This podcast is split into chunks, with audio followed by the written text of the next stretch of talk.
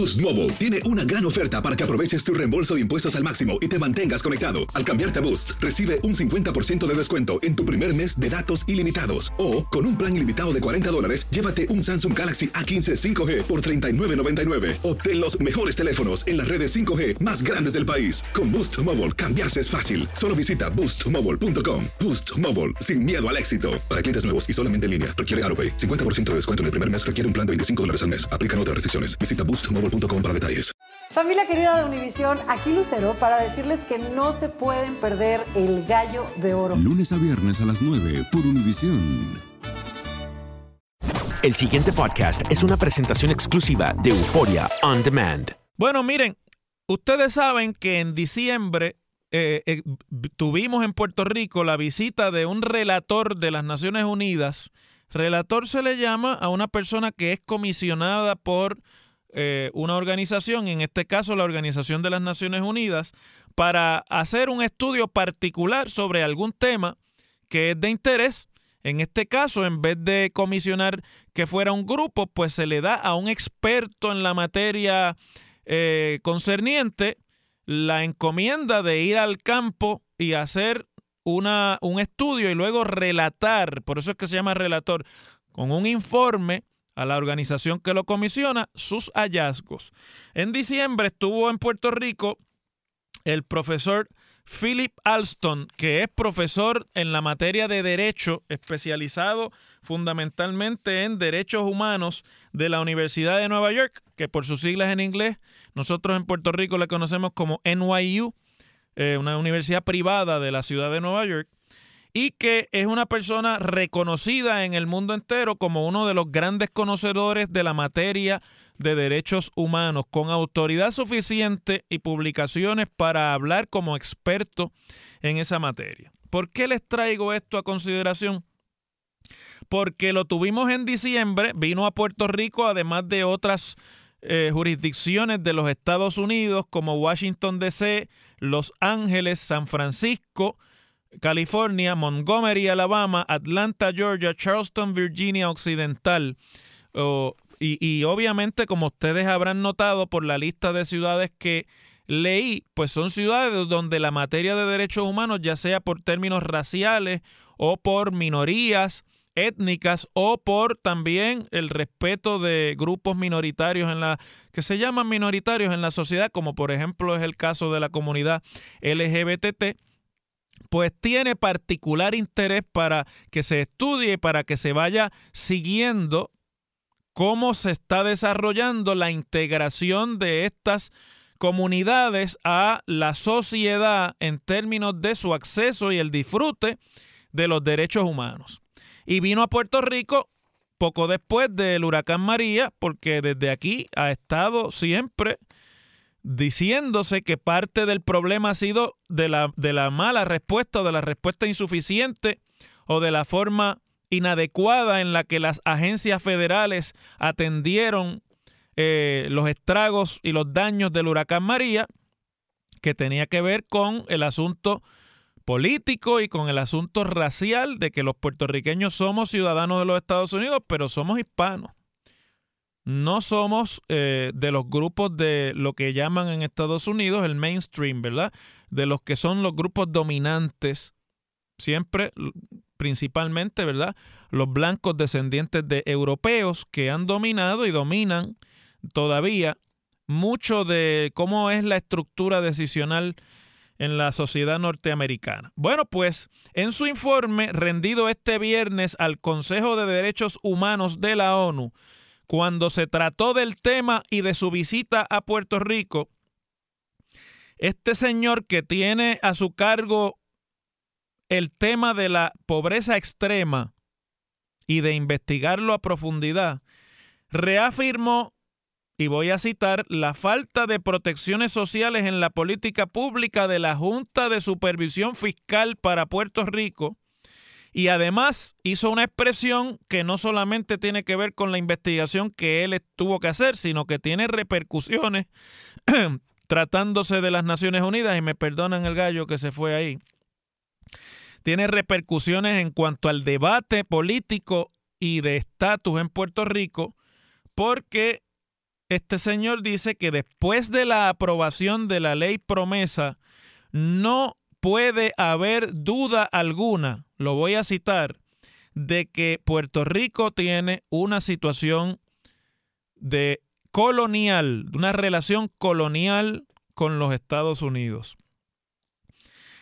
Advierte en el documento que aunque a él no le corresponde sugerir cuál debe ser la solución a la falta de soberanía en la isla de Puerto Rico, eh, la reciente jurisprudencia del Tribunal Supremo y la ley promesa le dan al Comité de Descolonización, que es el famoso comité donde año tras año se intenta abrir nuevamente el tema de Puerto Rico, una buena razón, según sus palabras, good reason, para concluir que la isla no es ya un territorio con gobierno propio. Repito, la isla ya no es un territorio con gobierno propio, que fue lo que en 1953 decidió la Asamblea General de las Naciones Unidas al aprobar en aquel año por petición del embajador de los Estados Unidos, Henry Cabot Lodge, la famosa resolución 748,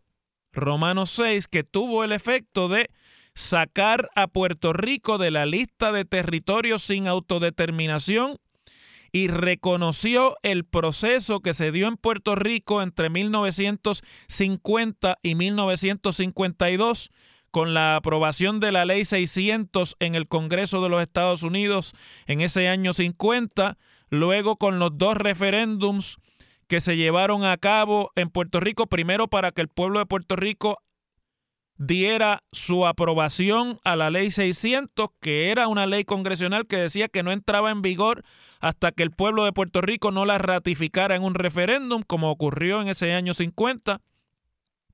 Luego la redacción de la Constitución del Estado Libre Asociado, autorizada por esa ley 600. Posteriormente, la aprobación de esa constitución por el pueblo en las urnas, mayoritariamente también.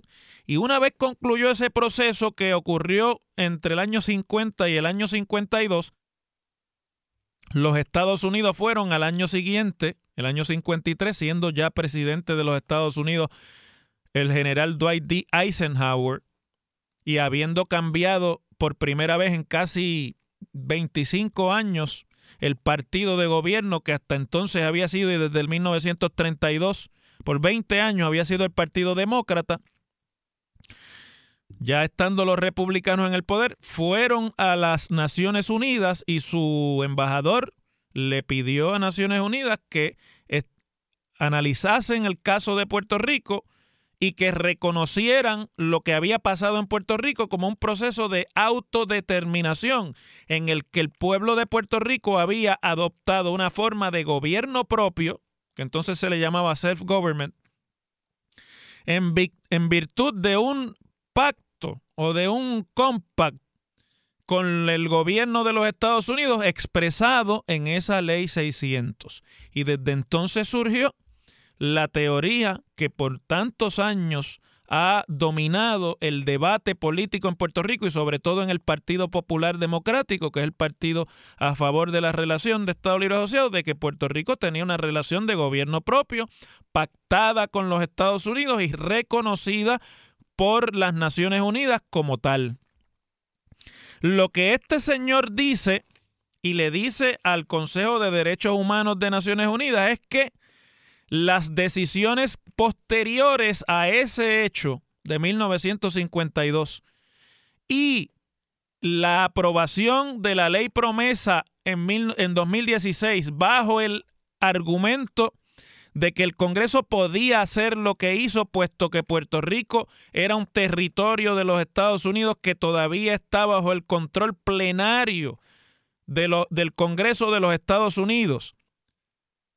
En ese acto el Congreso desconoció y revirtió la teoría de que al aprobarse el ELA, el Estado Libre Asociado, había significado una renuncia de esos poderes plenarios por el Congreso de los Estados Unidos. Y este señor dice que todo eso, el resumen de todo eso es que a partir de promesa, Puerto Rico ha dejado de ser un territorio con gobierno propio. Voy a leer directamente lo que además dice sobre Puerto Rico este relator en, su en este documento. Dice, Puerto Rico tiene un déficit fiscal y un déficit de derechos políticos, lo estoy citando, y los dos no son fáciles de desenredar. Este señor, después que analizó el problema de la deuda de Puerto Rico y todo lo que hay que ahora hilar para poder reestructurar en algún momento y para poder además sanar las finanzas del gobierno de Puerto Rico, ha concluido que ni eso ni el asunto del estatus son fáciles de desenredar. Bueno, habría que decir que descubrió el Orinoco. Tan difícil es de desenredar el asunto político entre Puerto Rico y los Estados Unidos que desde 1950 el Congreso nunca más ha, vuelto a aprobar legislación que tenga que ver con el asunto político de Puerto Rico. Y la próxima vez que el Congreso legisló sobre Puerto Rico y, y, su poder sobre Puerto Rico fue la ley promesa en 2016. Entre el 50 y el 2016, nada se ha aprobado, nada se aprobó, ni nada hizo el Congreso para, con sus poderes, tratar el tema político de Puerto Rico. Y en el 16, lo que aprobó fue una ley para imponer esa junta y permitir la reestructuración de la deuda y lo hacía según su exposición de motivos haciendo uso de sus poderes plenarios, o sea, dándole para atrás y como de Puerto Rico ni los populares ni el gobierno de Roselló ni nadie ha ido a los tribunales a cuestionar la validez de ese acto político los populares no lo hicieron porque decían, si lo hacemos y el tribunal invalida promesa, nos quedamos sin un mecanismo de reestructuración de deuda. Y los PNP no lo hicieron porque los PNP siempre han estado diciendo que Puerto Rico está bajo los poderes plenarios y que eso es una situación de desigualdad, así que no les convenía.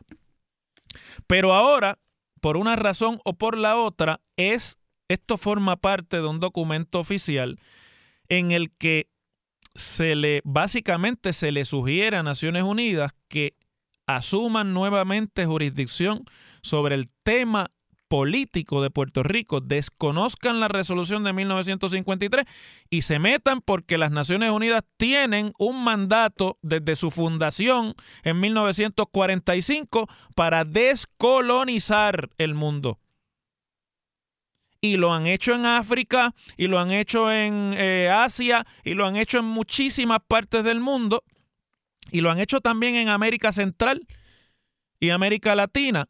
Y ahora, en el caso de Puerto Rico, no han querido nuevamente abrir eso porque Estados Unidos siempre le dijo, no, pero es que ya tú te expresaste sobre el asunto y una vez tú te expresaste sobre ese asunto, esto es una relación entre Puerto Rico y yo y por lo tanto esto no es una injerencia del Comité de Descolonización ni de Naciones Unidas.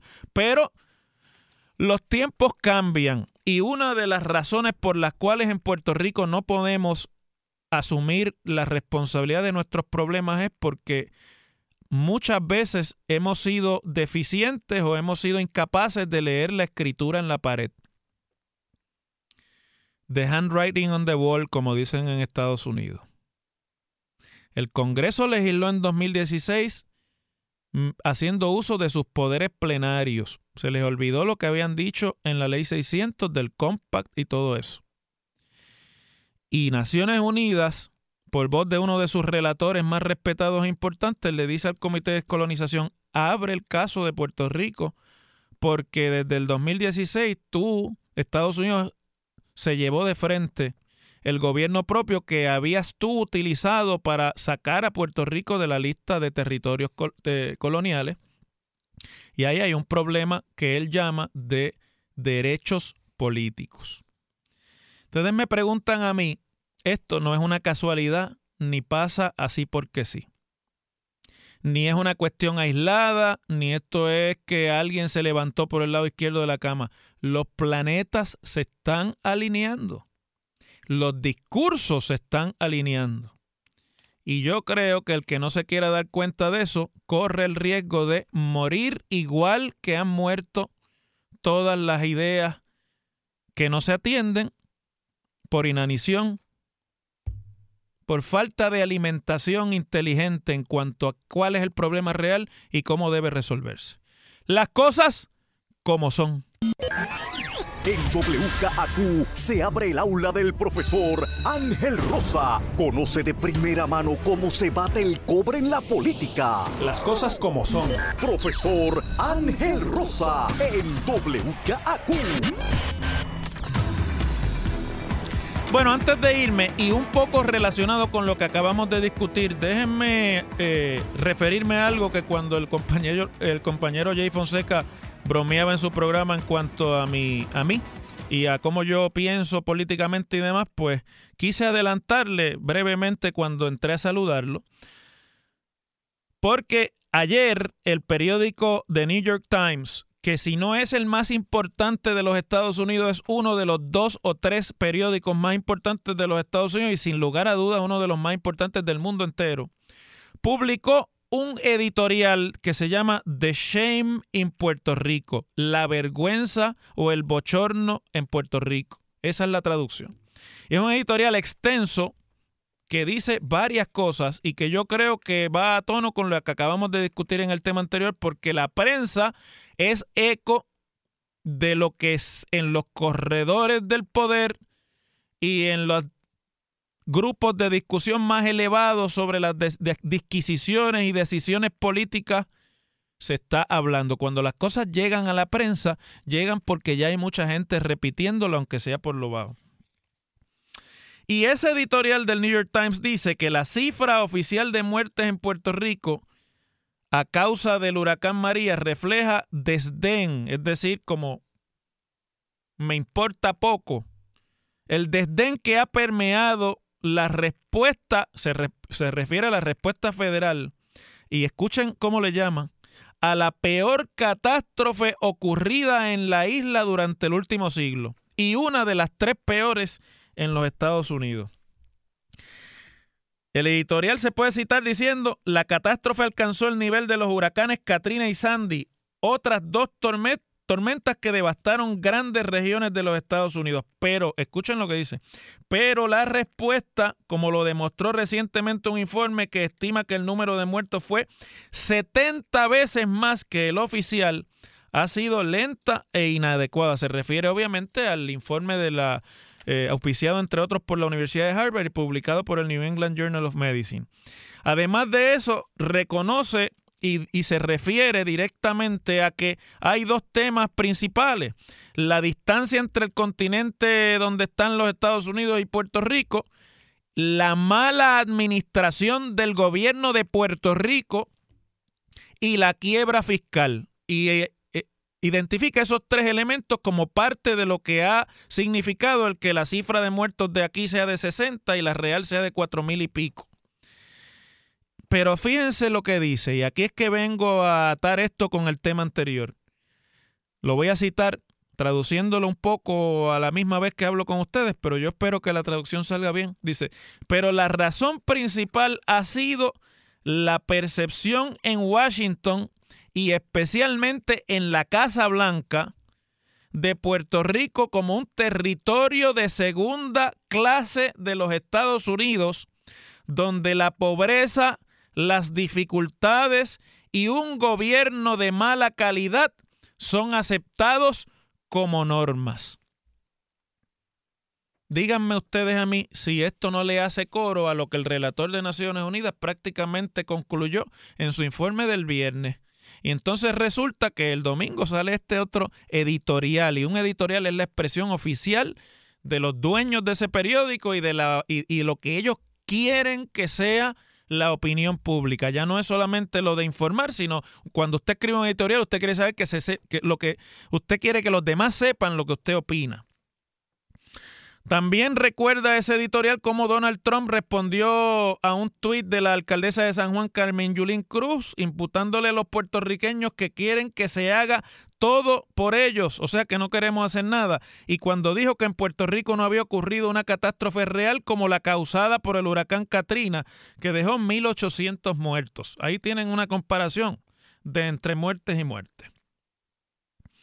Y hay un párrafo de ese editorial que me queda poquito para la pausa y no quiero entonces seguir matizándolo. Quiero leérselos tal y como está escrito allí, repito, traduciéndoselos del inglés. Puerto Rico ahora, dice, voy a citar, Puerto Rico ahora ha encargado su propio estudio, el, el, estudio que el gobierno le encomendó a George Washington University. Y sigue diciendo, pero el solo hecho de que el conteo oficial fuera tan obviamente incorrecto refleja el desdén que ha permeado la respuesta a María. Una cifra de muertos es una medida crítica de la escala de una catástrofe que configura tanto la respuesta pública como la oficial. Eso lo dije yo así como estamos leyendo, se los dije hace una semana atrás. Los muertos se miden no solamente para saber, sino para usted configurar la respuesta y planificar la respuesta a base de la magnitud de una catástrofe. Sigue diciendo, y voy a citar, no se sabe cuántas vidas podrían haberse salvado